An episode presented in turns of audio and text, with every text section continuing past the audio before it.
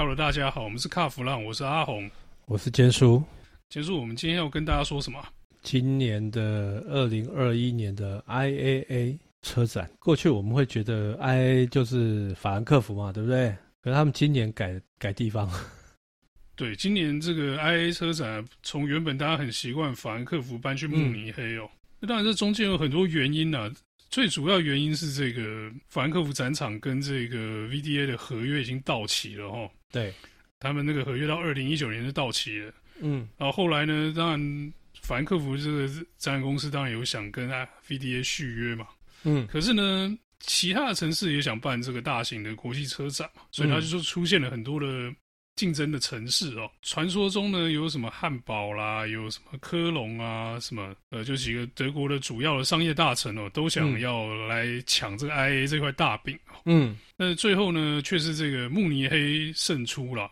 嗯，那大家都知道，这个原本法兰克福是一个德国最大的这个商业城市哦。嗯，但是慕尼黑有一个先天的优势啊，慕尼黑的优势就是在慕尼黑旁边就有 B N W 跟奥迪啊。对，那离其他的主要车上距离也不算太远哦。嗯，那当然有另外一个城市叫斯图加特，他们也本来也想抢这个办车展这个啊，因为宾士跟保时捷嘛，对不对？对对对，嗯、但结果呢，还是选的是慕尼黑。我觉得慕尼黑整整体的感觉是比这个斯图加特是更国际化一点哦。嗯、然后它这个城市呢又。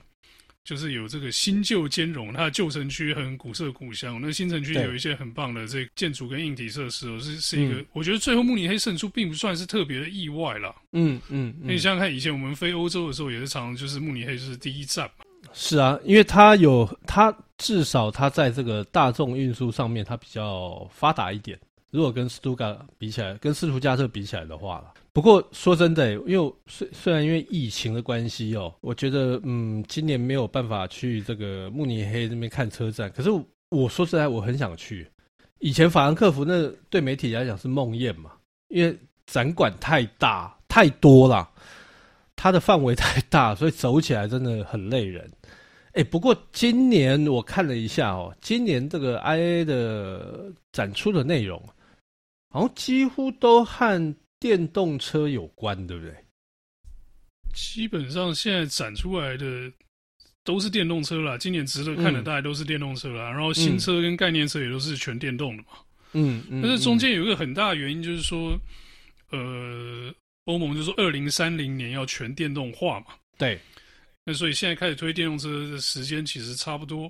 嗯。那另外一点就是说，从二零一九年开始哦。嗯，最后一次在法兰克福办这个这个 IAA 的时候呢，观众数大降，嗯嗯嗯，然后连媒体都大降，说这后来就导致他们就这个 VDA 就开始想说，我们办这个车展是不是已经没有这个效益了，对不对？不是，这个方向是不是错了？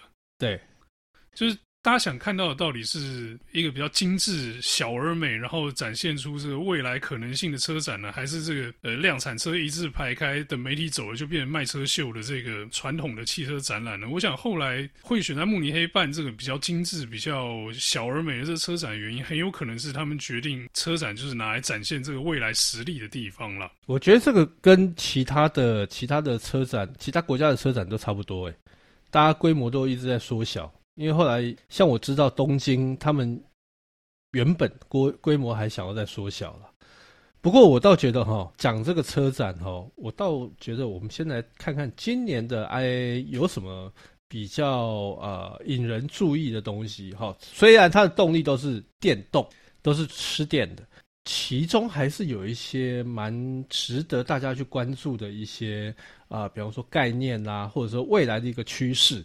哦、oh，你要不要先看，先跟大家聊一聊，到底有什么样新的趋势在这次的展览里面出现？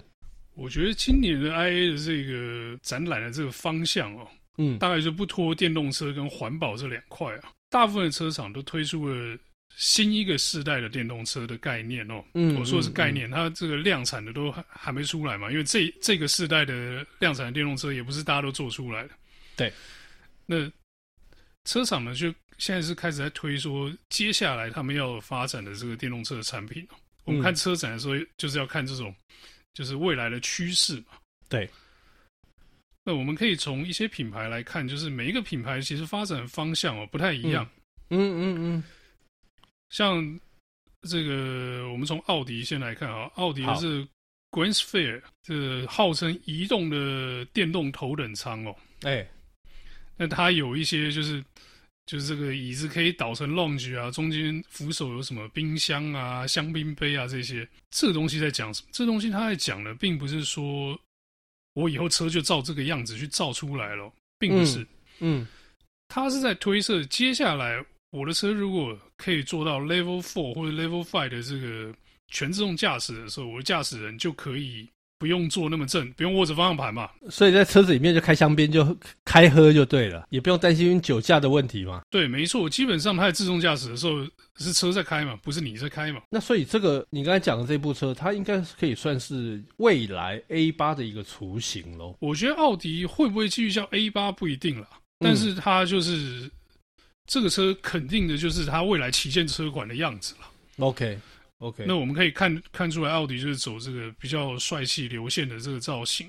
对对对，还是保留了这个很浓的运动风味的外观哦。嗯嗯，那但是里面是电动跟这个自动驾驶，还有这个很舒服的这种 lounge 式的车舱设计哦。OK，那这大概是这个 Grand Sphere 的重点。那 BMW 呢？BMW 的部分。我觉得 BMW 推出这台概念车很有趣，怎么说？它这台概念车叫 iCircular，嗯，那 Circular 就是圆圈嘛。对。那这台车讲究的是什么？他说他这个素材百分之百可以回收，重新再利用。我们知道 BMW 向来就很注重这个资源回收的这一块啊，并不是说他特别喜欢捡垃圾，而是他车上的素材这个可以再生再利用的这比例一年比一年高。哦，所以那个 i 三嘛，对不对？我记得。对，我记得 i 三推出那时候，那个回收比例好像已经到八十，还是八十百分之八十五哦。嗯嗯嗯。那这次展出来这个 iCircular 是可以百分之百回收的素材哦。OK，就整台车拆光，每一个零件都可以重新做成新的零件，然后组成下一部新车的这种概念哦。嗯哼哼哼哼。我觉得它是就是依循 i 三这个设计哦，i 三就是这个小型的都会的电动车嘛。对。那这个 iCircular 这这台车也是走这个概念，然后把这个资源回收的这一块呢做到一百趴。我觉得 B N W 一直很想推这种小型、微型的这种都市的电动车哦。嗯嗯嗯嗯嗯。虽然 i 三不是很成功，在台湾也能见度也不算高哦，但我个人是蛮喜欢这样的产品哦。除了 B N W 之外，也有其他品牌做类似的车哦。我们可以看一个比较有趣的造型的哦。嗯，有一部车叫 Microlino。嗯。它是在瑞士的一家叫 Micro 汽车公司做的。OK，基本上这家公司也是贼了。它这个 Microlino，它的它的外观造型是抄这个早期的 BMW Isetta 那个蛋蛋车啊，那个车门在车放在车头那一个嘛。对，然后两人坐三轮的嘛。哎哎，反正 Microlino 当然是延续了这个，就不能说延续，它根本就是抄人家那个车，跟他没什么血缘关系哦。那他做了一个这种小型都会车，它的续航距离不多啊，九十五。然后选大颗粒的电池，可以跑到一百七十五或者两百三十公里哦。OK，这个就是跟 i 三有点类似，它也是这种都会型的、纯粹都会型的电动车哦。你知道我后来在今年的 IAA 里面哦，其实你说大厂出来，我觉得理所当然。但是呃，因为各位听众可能不是那么的清楚哈，其实我跟阿红常到欧洲出差啊，欧洲其实有蛮多所谓的 micro car。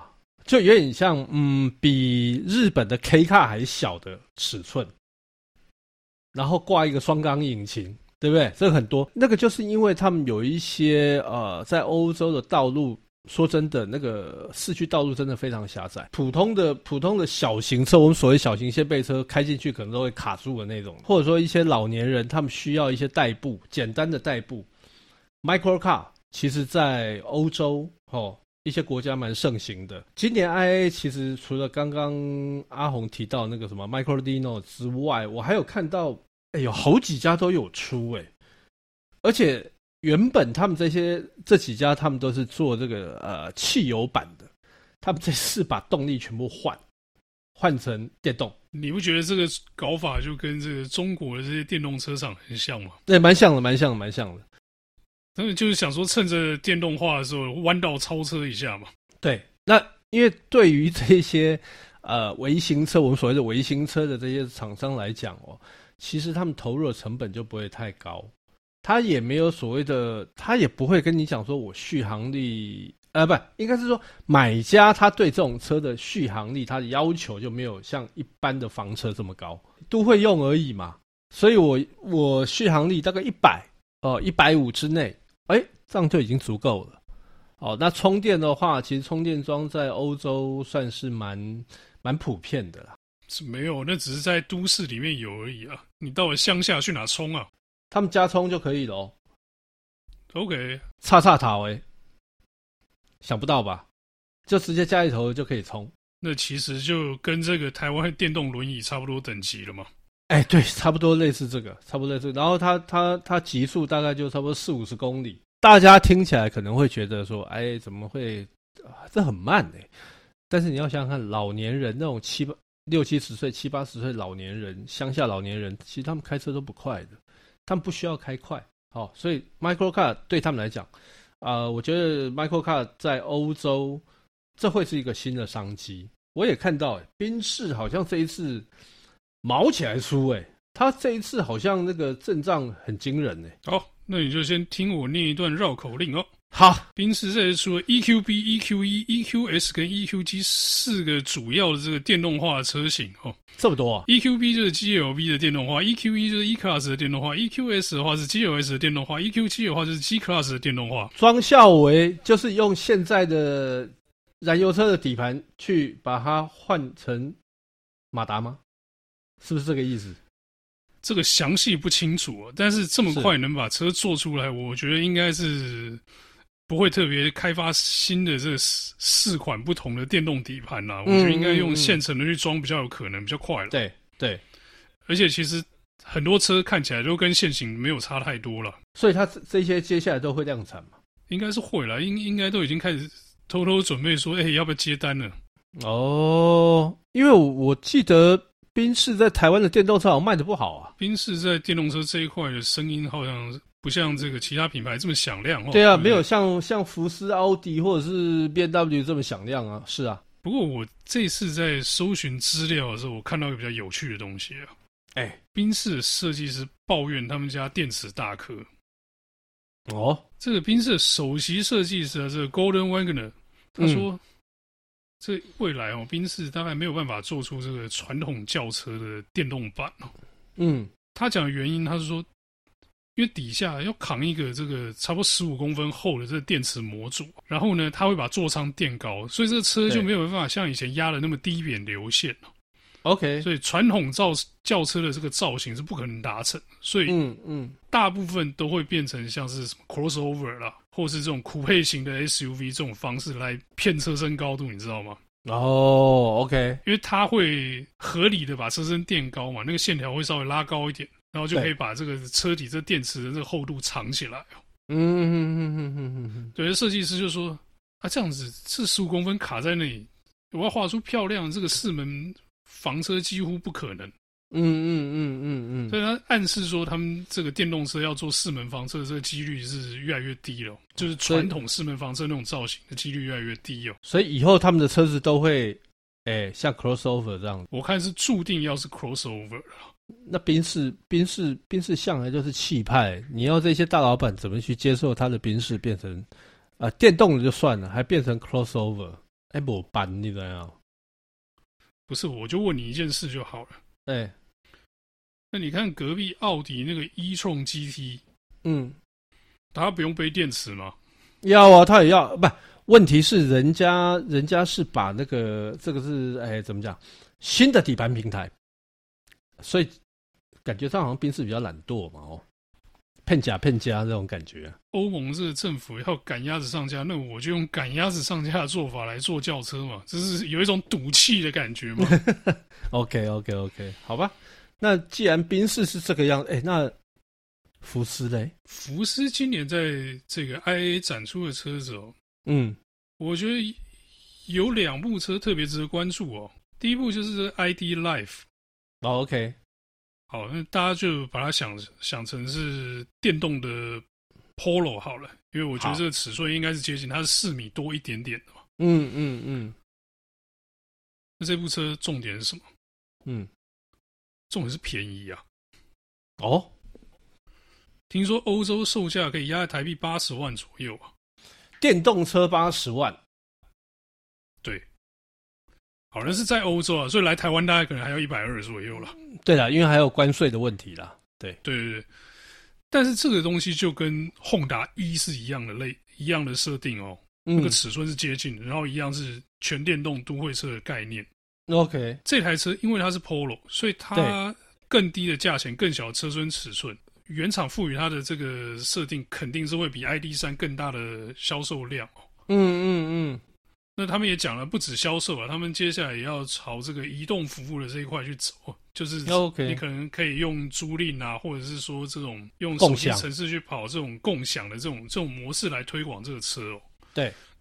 那但是他反正他算出来的价钱就是便宜啊，那就算要卖也是要卖这个价就对了。OK。那福斯另外一部值得关注的车就是这个 ID. Buzz。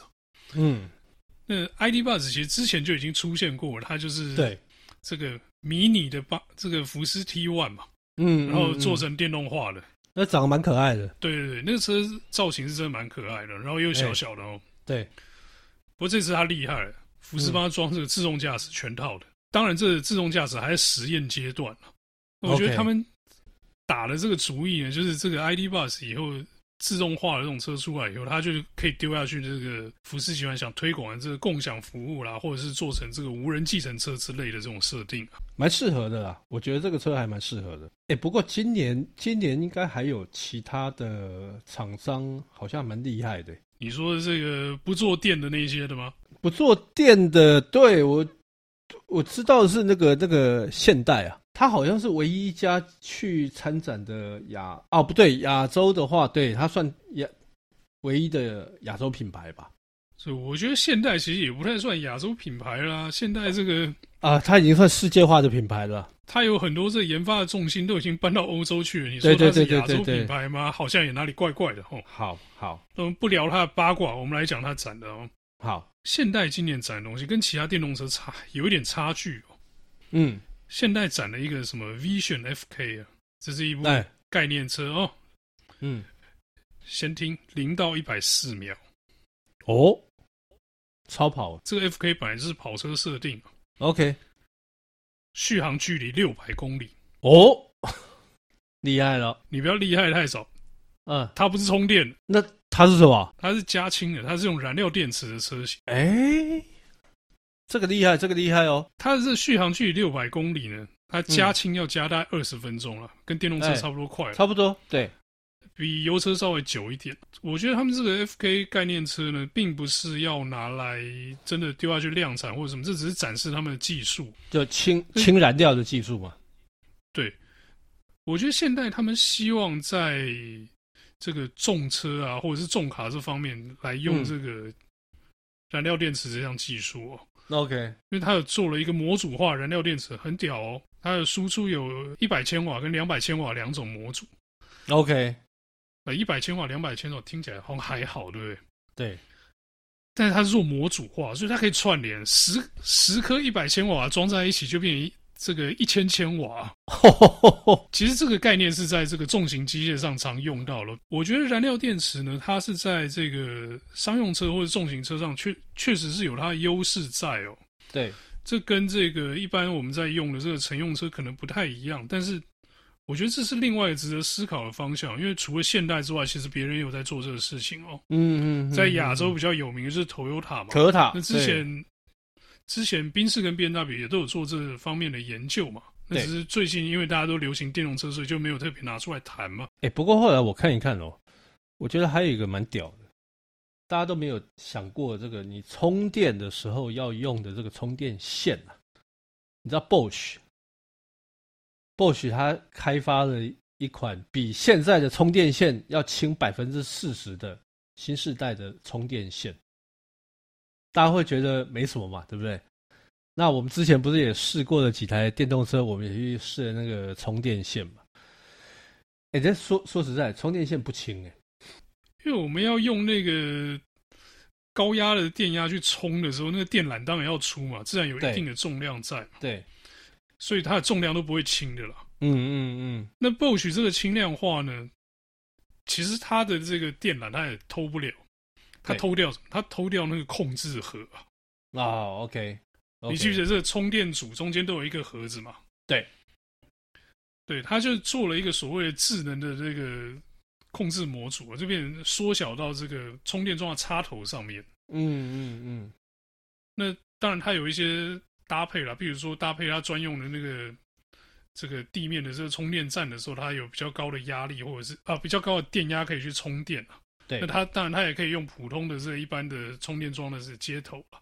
嗯，嗯嗯，那我觉得 Bosch 开始做这东西的时候，代表什么？就代表电动车的时代真的快来了，你知道吗？对，因为他们通常走在时代的尖端嘛。不是，我的意思是，就是、啊、不是啊。以前我们在买手机的时候，哪有人会去注意这个？我们要买手机壳啊，我们要买这个漂亮耳机、漂亮充电线啊。Bosch 这个充电线呢，就像是 Apple 的这个。副厂的这个手机壳跟这个充电线一样的概念。OK，当周边都开始热起来的时候，这个主要的产品就是这个温度就已经上来了。